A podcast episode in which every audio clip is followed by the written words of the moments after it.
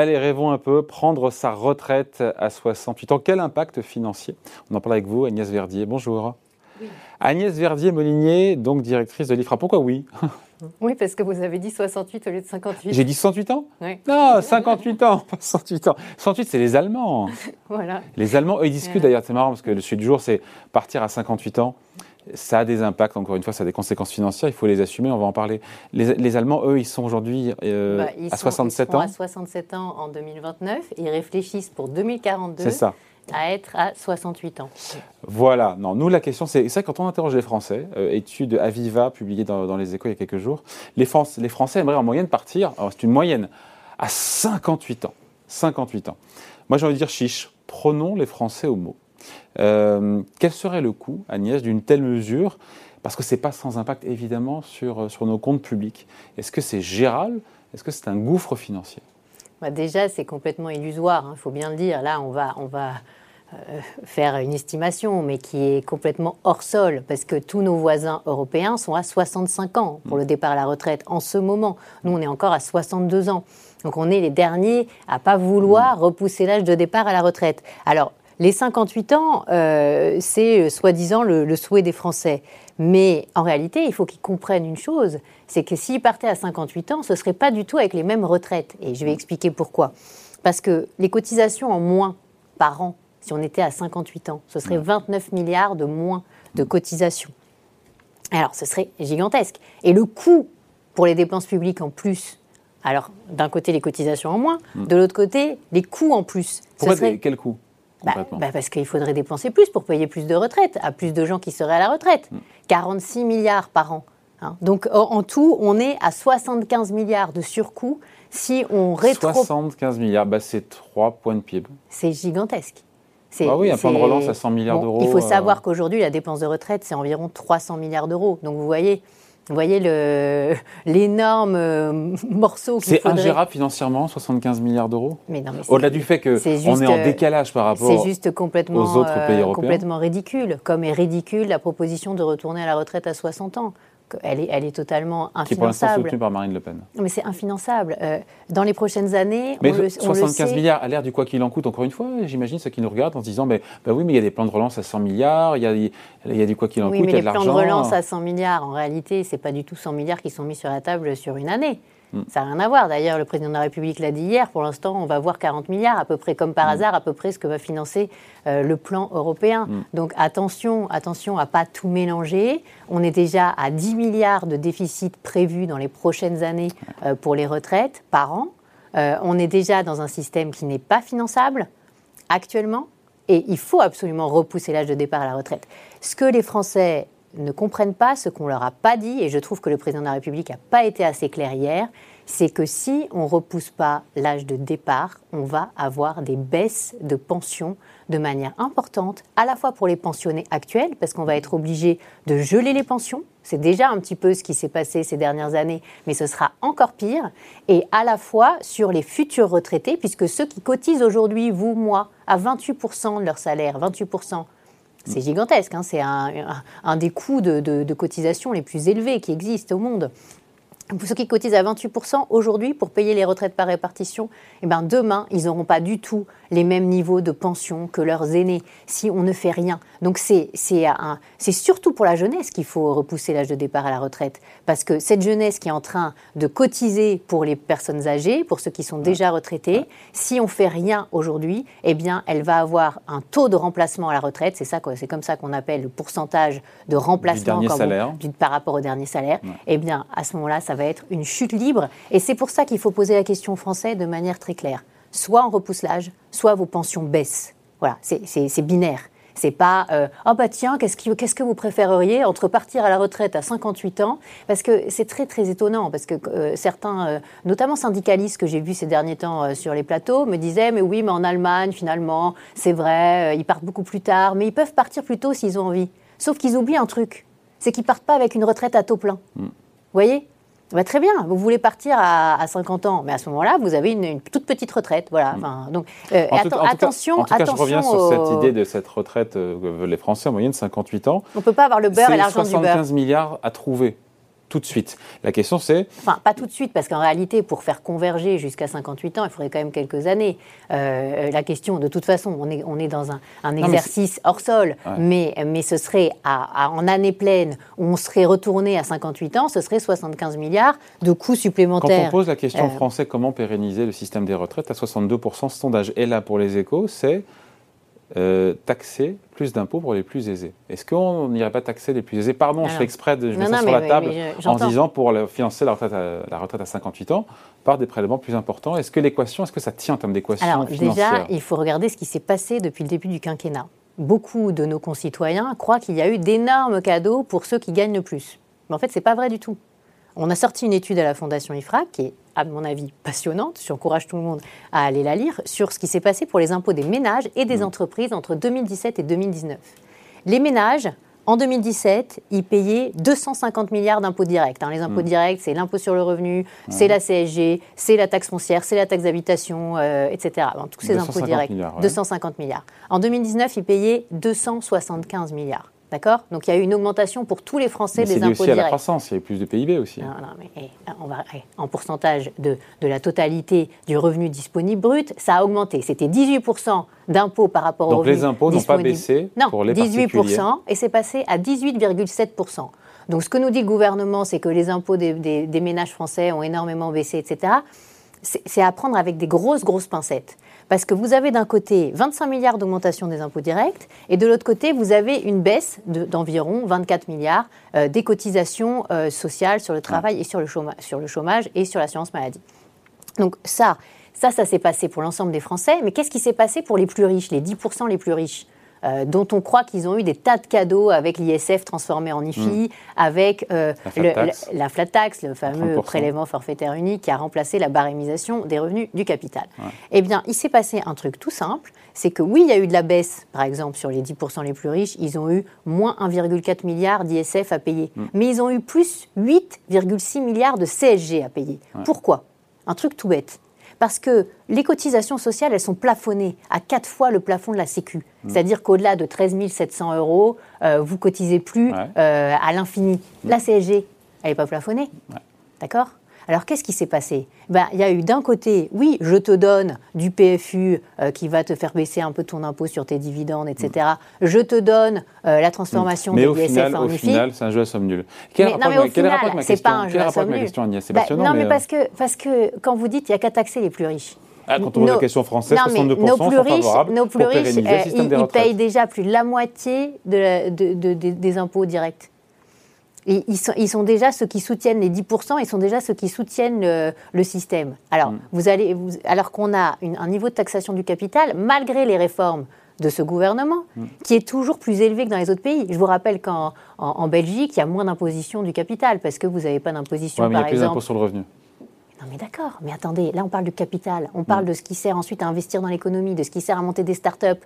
Vous savez qu'au Royaume-Uni, quand vous avez investi dans une start-up une future licorne, par exemple, et que vous avez gardé trois ans votre participation, vous n'avez pas de taxation sur euh, les plus-values à la sortie. Hmm. Ça, c'est super incitatif. Et puis, quand vous mettez votre argent, l'année où vous mettez votre argent, vous êtes un couple, vous mettez un million d'euros, bah, vous pouvez déduire 30% de cet investissement. Vous êtes un couple modeste, vous mettez un million d'euros. Non, non, mais je dis ça parce que ça va jusqu'à un million de livres euh, au Royaume-Uni. C'est pour donner une. Et alors, il se passe quoi quand on met un investissement eh ben, vous, avez, vous, avez un, vous pouvez déduire 30% de votre investissement. Euh, votre impôt sur le revenu. Voilà. Non, mais attendez, ça, a l'air de rien. Mais c'est ça les mécanismes qui permettent justement de capitaliser les boîtes à fort potentiel de croissance, etc. Nous, on crée plein de boîtes, un million de boîtes. Mais combien sont employeuses de plus d'une personne? Il y a 90% des boîtes qui sont créées qui ne créent pas un emploi. Donc euh, attention, euh, il faut vraiment se poser la, bonne question euh, sur ces sujets. Et, ceux qui proposent de taxer plus les riches n'ont rien compris à la répartition du poids de l'impôt en France. et d'ailleurs, on le voit bien, qu'est-ce que ça rapporte? Un, impôt comme l'ISF, ça rapporte quoi? Ça rapporte euh, de l'ordre de 4-5 milliards d'euros par an? Et là, on parle de. L'impôt sur la force immobilière, bah, aujourd'hui, est à 1,5 milliard d'euros. Mais l'ex-ISF était effectivement 4 mais, Et là, on parle de 75 milliards. Donc, ça n'a aucun, aucun sens. Et on est déjà à plus de 220 milliards de déficit, là, en 2021. mais encore une fois, l'idée, c'est de prendre les Français au mot en disant voilà, retraite à 58 ans, voilà, derrière, en fait, c'est pas finançable ou alors il faut accepter. Si on fait ça, David, on va vers un crack total du système. C'est ça la vérité. Et en même temps, pardon, encore une fois Agnès, seuls 20% des Français sont disposés à une hausse légale de l'âge de départ à la retraite de 62 à 64 ans. Encore une fois, ce sondage est là pour les échos. Donc on ne peut pas réformer contre les Français. Non mais vous comprenez ça? Vous avez déjà réformer contre les Français. Un tiers veut donc baisser cet âge de, départ à la retraite de 62 ans. Le baisser. Peut-être qu'il faut leur poser la bonne question. Au lieu de leur dire est-ce que vous êtes pour ou contre? Est-ce que vous pensez, jusqu'à quel âge vous pensez que vous allez travailler? Moi, tous ceux qui sont autour de moi, ils disent bah, moi, je pense qu'on va travailler jusqu'à 67 ans, 66 ans aucun ne croit euh, au Père Noël. Il y, a une différence entre ce dont vous avez envie et ce qui va se passer, parce que vous savez que de toute façon, le Moi, ce sont les implications financières est, insoutenable. C'est insoutenable, c'est absolument insoutenable. Et on sait très bien que le levier numéro un pour rétablir nos comptes publics, et le président de la République l'a dit hier, même s'il ne s'engage pas sur aucun calendrier, c'est bien malheureux. Non, non, c'est repoussé après, après, la présidentielle. On, a tous compris le. Non, mais c'est très, hein. très dommageable pour la France. Vraiment. Là, il y, mm. y, avait euh, une opportunité de dire les choses, de commencer. Non, mais, potentiel quatrième vague, la reprise économique. Non, non, vous, vous, imaginez des nouveaux mouvements sociaux. Même le MEDEF, même le VDF était opposé à ce qu'on fasse cette réforme paramétrique avant la présidentielle. Il y a une question d'intérêt et d'intérêt général. L'intérêt général doit primer en permanence sur tout. L'intérêt général, c'est de faire un plan de désendettement. Ce matin, Bruno Le Maire était interviewé sur France Info, il a été très clair. Lui, il voudrait que la réforme des retraites se fasse le plus vite possible. Il veut qu'il y ait un plan de désendettement. Il est où le plan de désendettement de la France?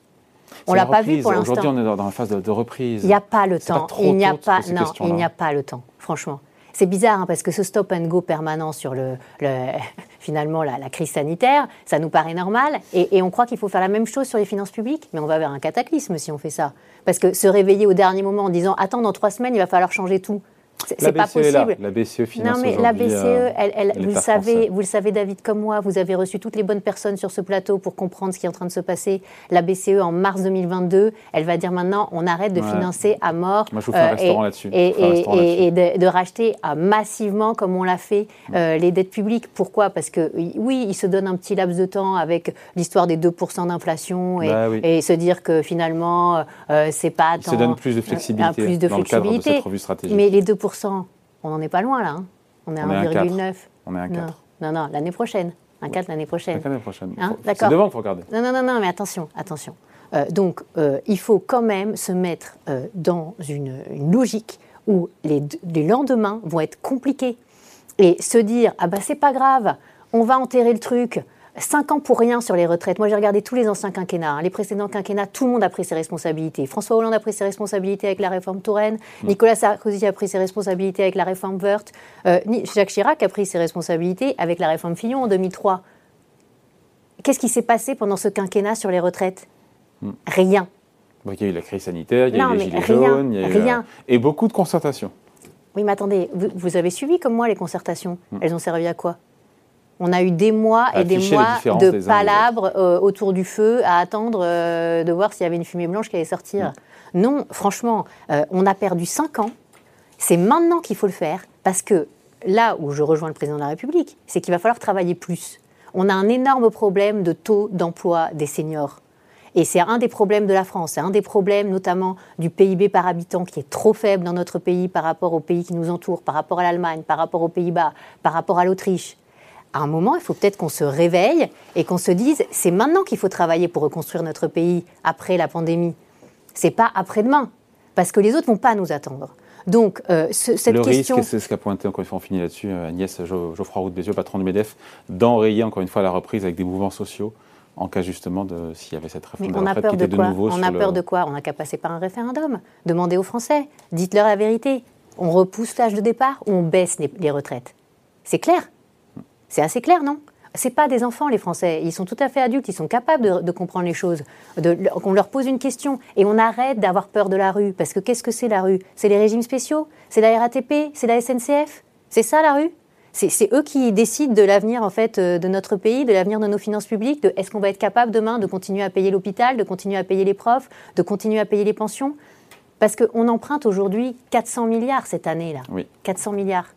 C'est nous qui avons sorti ce chiffre à la Fondation IFRA. Personne ne voulait le donner, ce chiffre. 400 milliards en tout, entre les... En, toutes les, tout, tout organisme entre les public. Tombées, les... Euh, oui, c'est ça. la, dette à refinancer euh, l'ensemble des organisations publiques, parce qu'il n'y a pas que l'État euh, en France. 400 milliards, c'est un, un, record, là, pour le coup. Non, mais 400 milliards... ça, ça, se finance très bien aujourd'hui. Hein. qui finance le 10 ans français, il est à 0,2%. Ouais. Ça va. Hein, D'abord, on, on, est quand même repassé en territoire positif, alors qu'on était en territoire négatif euh, précédemment. Mais les taux, le gouverneur de la Banque de France l'a dit.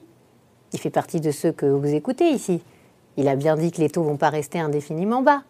Tout, le monde le sait. On ne va pas rester à 0,2. Et alors là, tout d'un coup, on va dire ah ma merde, on n'arrive plus du tout à financer, c'est plus possible. On n'y est euh, pas, Agnès, on n'y est pas, mais, on n'y est pas. mais le, truc de on n'y est pas. On est en vacances là. Hein. Non, mais clairement, on n'est pas en vacances. On l'a compris hier soir. Hein. on n'est pas hmm. en vacances. Euh, on a des trucs sur la table et il n'y a pas que la crise sanitaire sur la table. Il y a aussi la crise des finances publiques qui doit être sur la table. Et on ne peut pas la mettre sous le tapis en disant. Peut nous revenir en boomerang. Mais le boomerang, il peut faire très très mal.